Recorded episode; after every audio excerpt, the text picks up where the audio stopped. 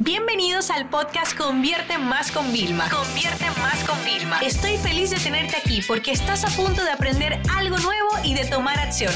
Así que prepárate para tu dosis diaria de estrategias, tácticas y herramientas para escalar tu negocio con fans, publicidad y contenidos. Bienvenidos a un nuevo episodio de este espacio de SEO a SEO y en mi misión de cada vez ser más transparente con todos ustedes, mostrar más mi parte humana, que me lo han recalcado inclusive en el reto que hice de petición de ayuda.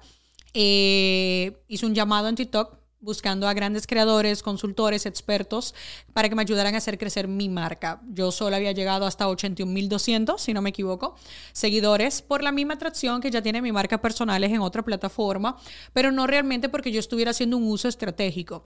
Entonces, si algo yo he aprendido es que si tú eres el más inteligente de la sala, huye y corre donde estás. Tienes que rodearte constantemente de personas más inteligentes, más talentosas que tú en determinadas áreas y sobre todo tener la humildad y mantener tu ego controlado para saber pedir ayuda constantemente. Entonces yo ya me he preparado mi guion y además estoy aquí estrenando mi nueva sala de video podcast y cuando el episodio sea más así de aterrizar y de ver varios puntos donde yo no quizás tenga que grabarlo varias veces porque he estado llorando, pues intentaré hacerlo en vídeo. Denme tiempo. En general me gustaría ser lo más transparente posible con ustedes, lo más real, pero hay muchas veces que lo que yo hablo en este espacio de SEO a SEO es tan íntimo y tan profundo y es prácticamente hasta terapéutico para mí poderlo compartir en voz alta, ¿no? Entonces, bueno, vamos a empezar con una serie de confesiones y aprendizajes de la última semana. En este espacio que hablamos semana a semana, el primer tema, acabo de tener una reunión eh, con una persona de relaciones públicas para comenzar a trabajar todo lo que es... Eh, la gira de medios a nivel primero en Estados Unidos y luego replicarlo también en Latinoamérica. Eh, pero siguiendo una estrategia maestra. Señores, fue tan complicado poder resumir todo lo que yo soy, todo lo que yo hago y vuelve a ser el mismo tema. Yo creo que cada vez vamos a tener que tener múltiples facetas y vamos a tener que presentarnos de forma distinta según quién, quién tengamos de frente. ¿Por qué? Porque mira, en mi caso, eh, ahora vamos a probar un nuevo posicionamiento que les quiero comentar y es que soy entrenadora de profesionales y equipos de marketing, que es lo que hago. Una de las cosas nuevas que estaba haciendo con mi dossier, déjame ver inclusive, que yo creo que lo tengo aquí abierto, mi dossier nuevo. Eh, quizás ustedes no lo van a poder ver en pantalla, ni mucho menos. No he llegado a una parte tan, tan avanzada para lo que los van a ver en vídeo. Pero básicamente, en el dossier nuevo de la marca mía de, de Vilma Núñez como speaker, eh, agregamos varias cosas. Yo tuve una cena con Margarita Pasos, es una gran amiga y es una mentora para mí. A mí me encanta poder rodearme de personas que sean mentores en diferentes áreas de mi vida, ¿no? Y entonces estaba hablando con Margarita y ella me dijo, no, mira, te voy a enseñar mi dossier. Y descubrí que, por ejemplo, yo soy entrenadora de Fortune 500 porque yo he entrenado, ¿vale? A través de mi trabajo a una de las empresas que están ahí dentro. Y esto es como que, wow. Y luego otra cosa también que me percaté cuando descubrí que en uno de los eventos que voy a estar en Uruguay, voy a estar con el papá del marketing, ¿vale? Y busqué su biografía y digo, espérate, mira la biografía del señor Kotler. O sea, ¿qué dice? Que es un gran catedrático, es un profesor y que es famoso y reconocido por el marketing Meets. Yo dije, wow, justamente esa mañana mi comadre me había mandado una imagen una fotografía de en Venezuela, en una ciudad, un profesor utilizando una de mis gráficas y poniendo mi foto. Señores, en ese momento yo llamo a tecnología y le digo, confírmame de verdad si, el, si nos están citando cada vez más de universidades, escuela de negocio, porque es de verdad el trabajo que nosotros hacemos, el contenido, lo que nosotros educamos, está al servicio. O sea, todo lo que yo llevo haciendo en mi blog hace años se está enseñando en escuelas y universidades, todo lo que es marketing y social media. Y me dicen, mira, Vilma, yo no te lo había querido decir para no mortificarte, eh, porque no sabemos el procedimiento, si tú vas a querer hacer algo legal. Y yo, ¿pero qué pasó? Me asusto. Bueno, pues es que no es que te incluyen, es que a veces nos copian tan literal que nos sale el tracking en nuestra parte analítica, pues nos copian todos los códigos y todo de tu contenido literal, de la escuela, de los contenidos gratuitos. Y yo, ¿qué? O sea, ustedes saben, eso tendrá una salvedad y tal, pero aquí fue claramente del tema de posicionamiento. Entonces, no lo tengo todo descifrado y me gustó mucho en estas primeras reuniones que empecé a tener con relacionadores públicos, es tenemos que construir el personaje, tenemos que resumir de una forma quién realmente tú eres y hacia dónde tú quieres llegar. Porque claro, ir a una gira de medios, no te creas que es para nada más aumentar tu ego. No, no, no. Esto es, espérate, ¿cuáles son tus objetivos en negocio? Y yo le explicaba, mi objetivo es, o sea, yo tengo tres targets. Empresarios de Latinoamérica que están muy activos, ¿vale? Aunque no ejecutan, están muy activos, como el tío mentor, directores de marketing y directores de recursos humanos para nuestra parte de entrenamientos corporativos. Lo tengo clarísimo. Entonces, claro, basándote en donde tú estás y hacia donde tú quieres llegar, tenemos que construir ese personaje. Quizás tú dices esto y esto suena como, perdona Vilma, tú me estás hablando de que vas a inventarte un... No, nada que ver con eso, es simplemente poder contar de forma organizada quién tú eres, ¿no? Otra de las cosas también que fue un aprendizaje esta semana es otra vez reincido la importancia de hablar de tus proyectos. La mayoría de veces tú juegas a un secretismo, es que nadie puede saber lo que estoy haciendo, no le cuentes que me lo vas a copiar. Eh, lo primero que quiero decirte, que cuando una idea tuya está bastante avanzada, el que te copia te está copiando la idea pasada, no la idea futura, apúntalo. O sea, todavía el día de hoy, quien te está copiando tu presente, que cree que te está copiando tu presente, es mentira. Está copiando tu pasado. ¿Por qué? Porque tus ideas siguen evolucionando, tu organización sigue siendo ágil y sigue tirando adelante.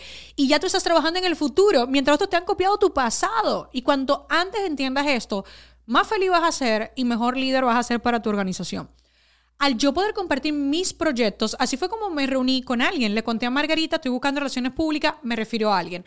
A otra persona, o sea, fue todo, todo se te va poniendo. Entonces, muchas veces lo que yo he notado es que nosotros no dormimos bien, tenemos mucho estrés, quizás le hablamos mal a nuestro equipo o no de la forma adecuada porque no tenemos claridad.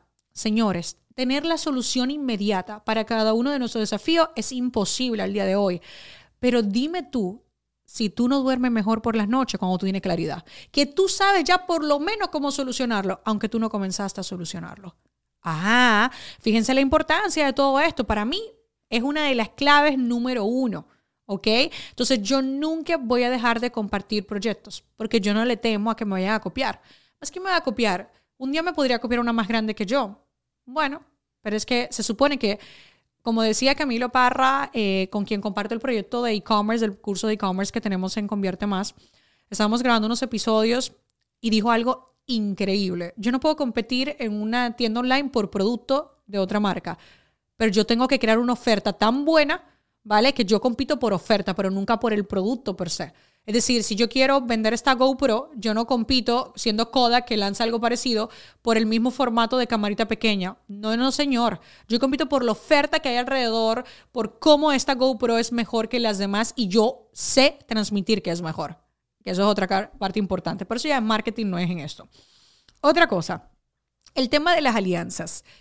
Fíjense, señores, yo hoy puedo sacar este reto de que pedí ayuda, que significó, ¿sabes qué? Que yo a mi ego no lo dejé ni opinar en esta decisión.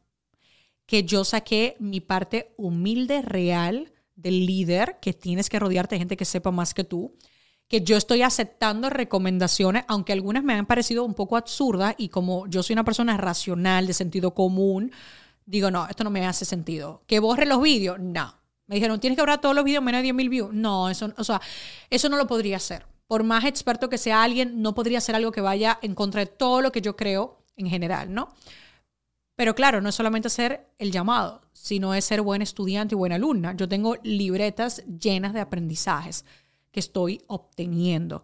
Y la razón por la cual yo me pude meter en este proyecto es porque yo digo que no a la mayoría de alianzas. Todo lo que a mí me proponen que suena maravilloso, claro, yo veo el maravilloso para todos los demás. Yo le veo el win muy bueno. ¿Y el mío dónde se quedó? Más o menos dónde está. Claro, ahí hay un tema, ¿no? Entonces, sean cada vez más celosos con las alianzas, porque gracias a yo haber dicho que no a muchísimo, por ejemplo, miren qué cambios yo hice. Yo tuve que sacar un servicio que yo tenía de consulting de circulación y ya llamé hoy y le dije, lo puedes volver a incluir a partir de junio, ¿vale? ¿Por qué? Porque yo me quería centrar los primeros meses del año en trabajar el nuevo secreto que tengo. el nuevo proyecto secreto que cada vez está más cerca de poderlo anunciar y toda mi parte de B2B que estoy trabajando. Si yo me mantengo con esos servicios, no hubiera podido tener el tiempo libre. Entonces yo al tener el tiempo libre me puedo meter, quiero estudiar, quiero aprender más cosas. Pero si le dices que sí a todo, no lo vas a poder lograr. Y el que sí a todo también es a ti mismo. Aquí vengo muy seria. Tú eres el CEO, eres el líder de tu negocio, pero apréndete a decir que, que no a ti mismo también. Porque todos los días, si tú estás entrenado en creatividad, en visión estratégica, en innovación, tú todo el tiempo vas a querer hacer cosas nuevas. Pero tienes que aprender a decirte que no. A mí eso me ha costado, pero yo hago un ejercicio que es el siguiente para los que nos oyen, quiero que se lo imaginen, para los que nos ven lo estoy poniendo en cámara. Quiero que te imagines que cruzas tus brazos, por favor, y te imagines que tienes unas esposas puestas que, no te, que te impiden hacer cosas. Es decir, si tú quieres mandar a hacer algo a tu equipo, pero tú sabes que están saturados, que no es el momento, que están tu proyecto, ponte las esposas. Eso es decirte que no. Ahora bien, ¿podemos ser fluidos y flexibles? Claro que sí. ¿Qué yo hago? Lo desarrollo entero el proyecto, primero en papel, luego lo llevo a un correo y no lo mando todavía. Hasta que encuentro el momento oportuno, lo sigo madurando, lo sigo mejorando. Y aunque te parezca mentira, esto me ha ayudado muchísimo, muchísimo a mantener el curso de las operaciones, a mantener a mi equipo también motivado con todas las otras cosas. Así que bueno, ahí yo les dejo esa técnica también. Y hablando de equipo, ya saben que al final este episodio siempre se divide igual que en mis consultorías. Yo en mis consultorías hablo de negocios, de marketing y de recursos humanos, es decir, de los equipos, porque claro, todo suena muy bonito, pero ¿quién lleva esto a cabo? O si yo siempre lo hablamos, Incluso ahora en el nombre de la consultoría y mentoría le cambié el nombre. O sea, esto es Grow Consulting para el CEO y sus equipos. O sea, porque es que sin el equipo, yo no entiendo a las personas que el día de hoy tienen negocios sin equipos. O que dicen, no, lo quiero mm, limitar, como que tienen miedo a la inversión en equipo cuando es el mejor método de inversión que creo que podemos tener hoy en día. El hecho de tú creer que tú lo puedes hacer todo, no sé si es un acto de egoísmo o es un acto de falta de visión. O sea, realmente al día de hoy te digo, ¿por qué? Porque uno comienza haciéndolo todo. Pero si tú sabes que tú eres bueno en otras cosas, por ejemplo en mi caso, diseñar los productos, ver la visión, trabajar en las mejoras, que es una de las técnicas que estoy haciendo. Estamos llegando a fin de mes. ¿Tú sabes lo que pasa con fin de mes? Bueno, pues que a mí a mitad de mes me mandan la previsión de la nómina, ¿ok? Y claro, la previsión de la nómina es que entre el 27 al primero de cada mes, ahí sale pues la mayor parte de la nómina de los empleados. ¿Y esto qué significa? Bueno, pues que va a salir un montón de dinero. Claro, una empresa saludable, con un buen flujo de caja positivo, bien. Pues ¿sabes lo que yo hago? Yo empiezo llamadas y empiezo mira, he identificado esta mejora, esta mejora. ¿Por qué? Porque yo no puedo esperar que mi equipo solo llegue a esa conclusión si están trabajando en el día de la operación. Yo no me puedo permitir, yo no soy una multinacional, se lo he dicho muchas veces.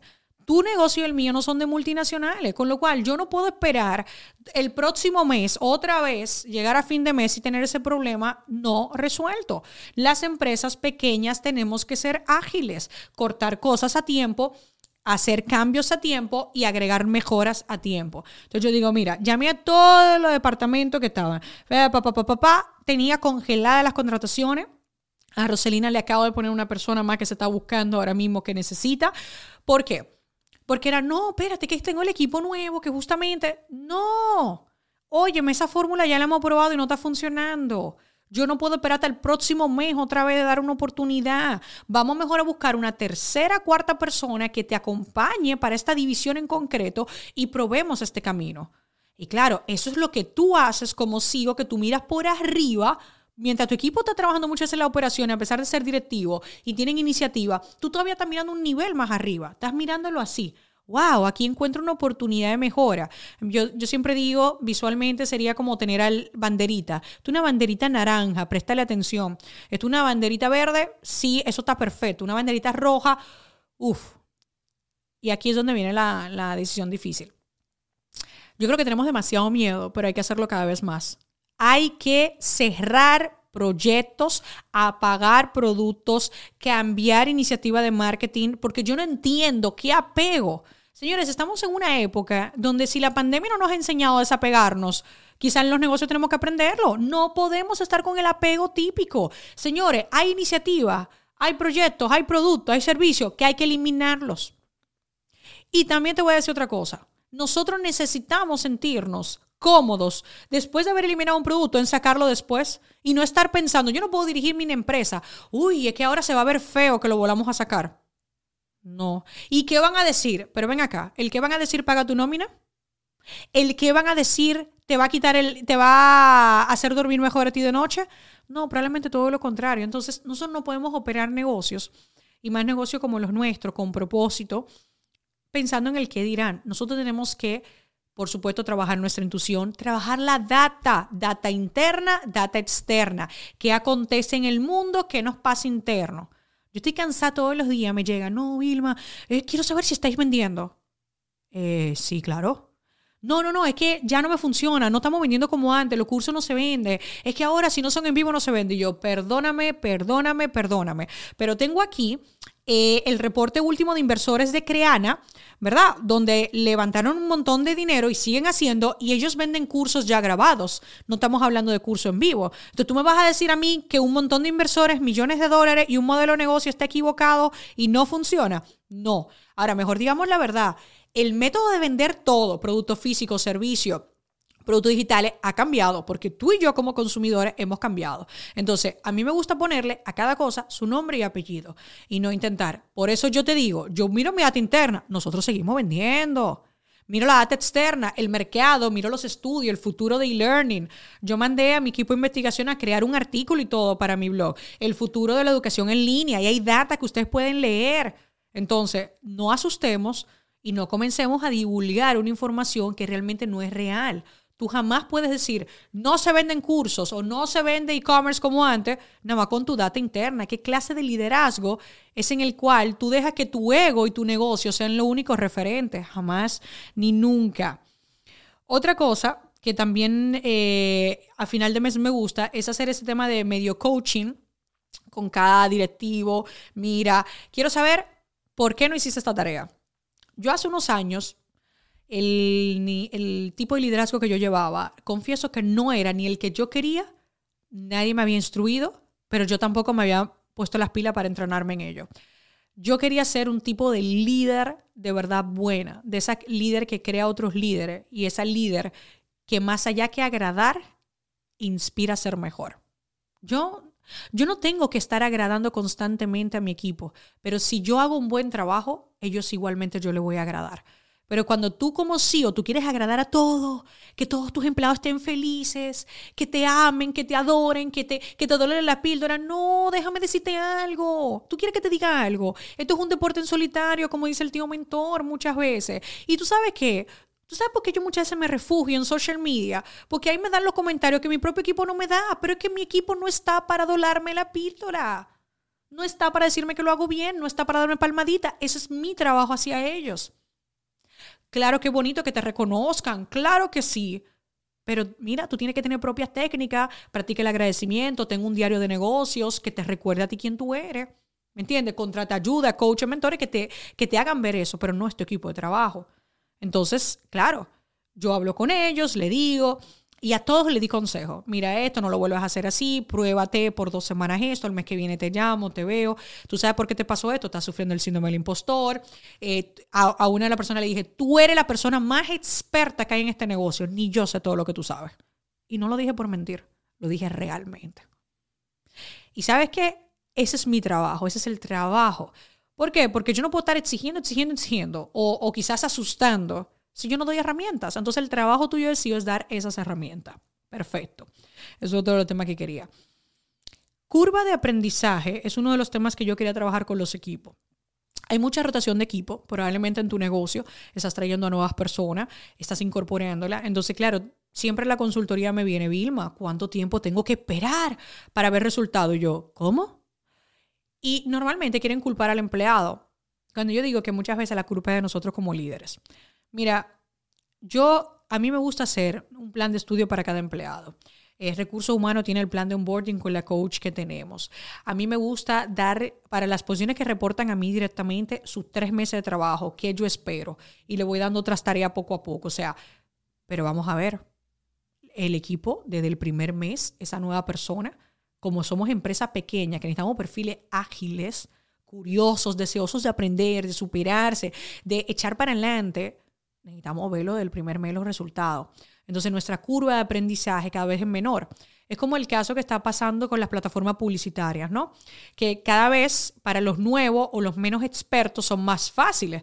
No quieren que toquen muchas cosas y quieren ellos con inteligencia artificial hacer el trabajo, ¿no? Pero ¿eso qué significa? Que la curva de aprendizaje va a ser menor.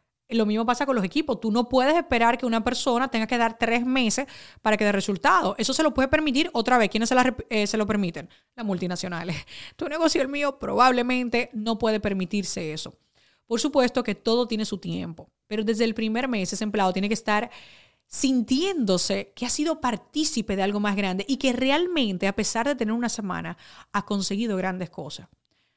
Oye, esa empleada que nos mandó, llevo seis semanas y he conseguido esto, ese es el tipo de que el empleado lo sepa y tú también. Desde el principio sí se puede, pero tiene que haber una buena comunicación, tienen que estar claras las expectativas de ambas partes y hay que darle herramientas a ese equipo, a esa nueva persona, ¿ok?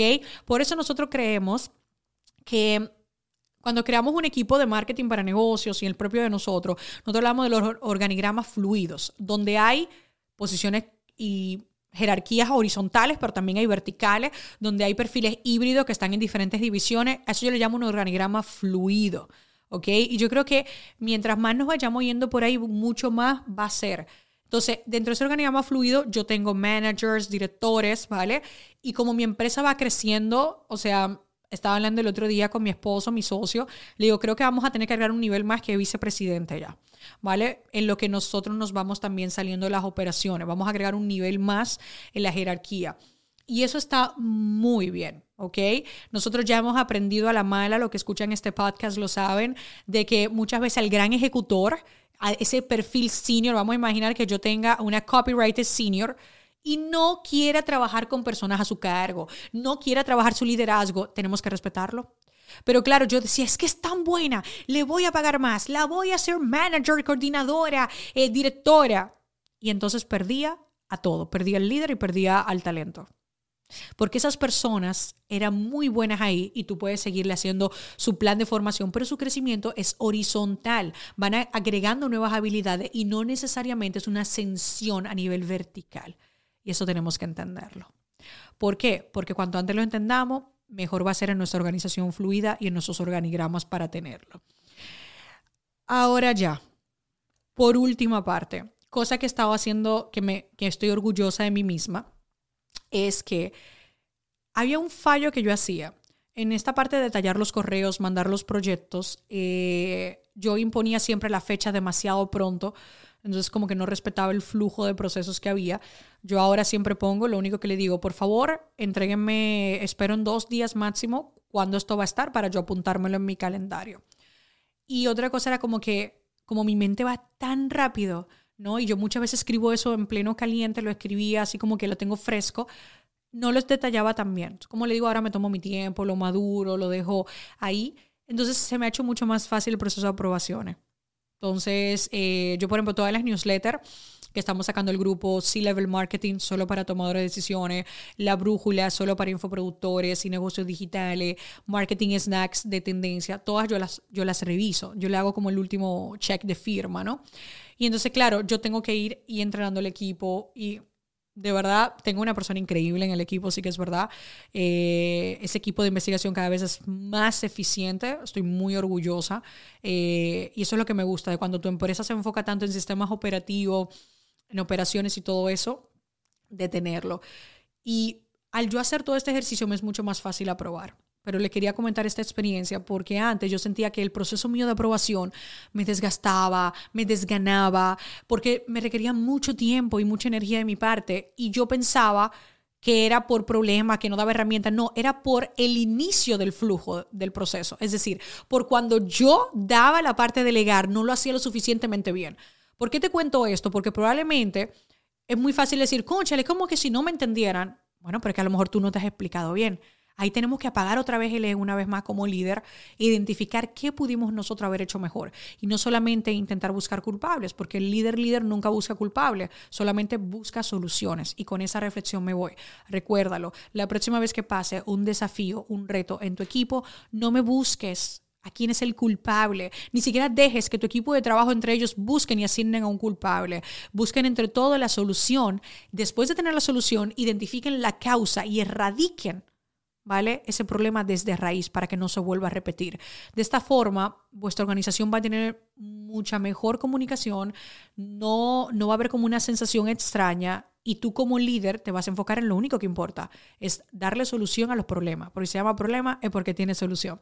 Espero a todos los que por primera vez ven este segmento que lleva varios años, antes se llamaba Diario de SEO, de un aseo a ahora se llama deseo aseo, les haya gustado. Prometo venir cada vez más por aquí. Sale los viernes, igual en YouTube, algunos días los llevaremos los sábados.